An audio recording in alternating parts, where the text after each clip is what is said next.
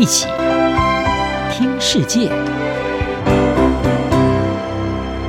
欢迎来到一起听世界，请听一下中央广播电台的国际专题报道。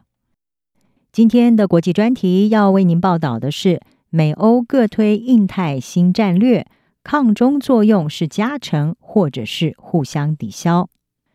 美国和欧洲近来把外交中心转往了亚太地区，看到这些地方的新印太战略成型，专家们关注美国和欧洲联盟更常在印太地区碰头，是不是有机会让彼此在这个地区携手来共同抗衡中国的影响力，还是会在各自不同的考量之下抵消了这项成效？美国先是在九月十五号和澳洲还有英国共同的宣布，组成了一个新的印太战略联盟，也就是 AUKUS 澳英美三方安全伙伴，强化在印度太平洋地区的海军能力。而尽管三国领袖在揭示这个新联盟的时候没有点名中国，但是各界普遍的是认为，这个新联盟意图明显，就是要应对日渐扩张的中国势力。接着，在隔天，欧洲联盟公布了各界期盼已久的印太战略纲要。而根据法国国际广播电台的报道，欧盟未来将会透过具体的行动来加强和印太地区的战略接触合作，包括加强海军部署，来帮助保护印太地区的航行自由，以及寻求多方合作来促进数位和贸易等领域的连结，同时也应对气候变迁等等全球危机。然而，外媒的报道是指出，美国抢先欧盟一天宣布成军的这个 AUKUS，也就是澳英美三方安全伙伴，也让欧盟的立场相当尴尬。一项关键因素就是在 AUKUS 之下，美国将会协助澳洲建造一支核动力潜舰舰队。然而，这也代表着坎培拉当局撕毁了一项和法国高达了九百亿美元的新潜舰采购合约，改向美国购买。法国因此震怒，大批美国和澳洲是在背后捅刀。欧盟则是在这之前甚至完全不知道美国正在筹划这个新的安全联盟。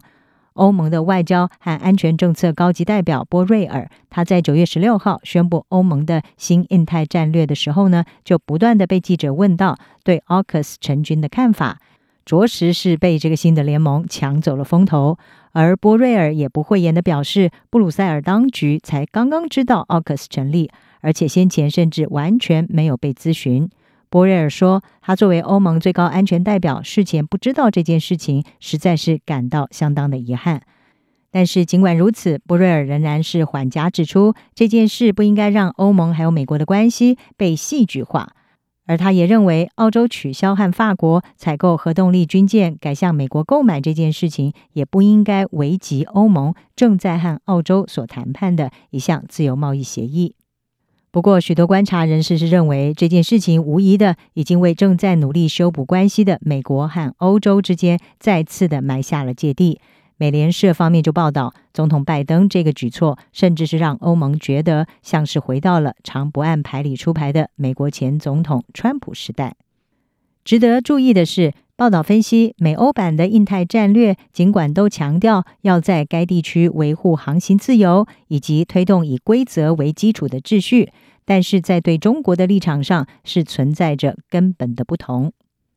根据《纽约时报》的报道，AUKUS 的成立让拜登政府的印太战略是迈出了一大步。美国将会和澳洲还有英国共同的挑战中国所宣称拥有南海主权的强势行径。美国首先将会协助澳洲取得至少八艘的核动力潜艇。而澳洲在拥有新的潜舰之后呢，可能会展开例行的巡航任务，穿越南海地区，最北可以到台湾。而美国和英国则会协助澳洲在这个地区的部署行动。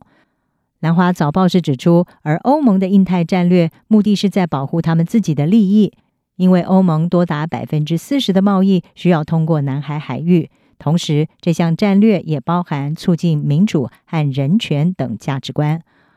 欧盟的印太战略公报是指出，南海、东海和台湾海峡等地区热点的武力展示以及紧张局势加剧，可能会对欧洲的安全和繁荣产生直接影响。而根据欧盟公报，这项战略是欧盟和中国进行多面向接触的一个环节，但是也同时能够在与中国存在根本歧见的地方予以回击，例如在人权问题上。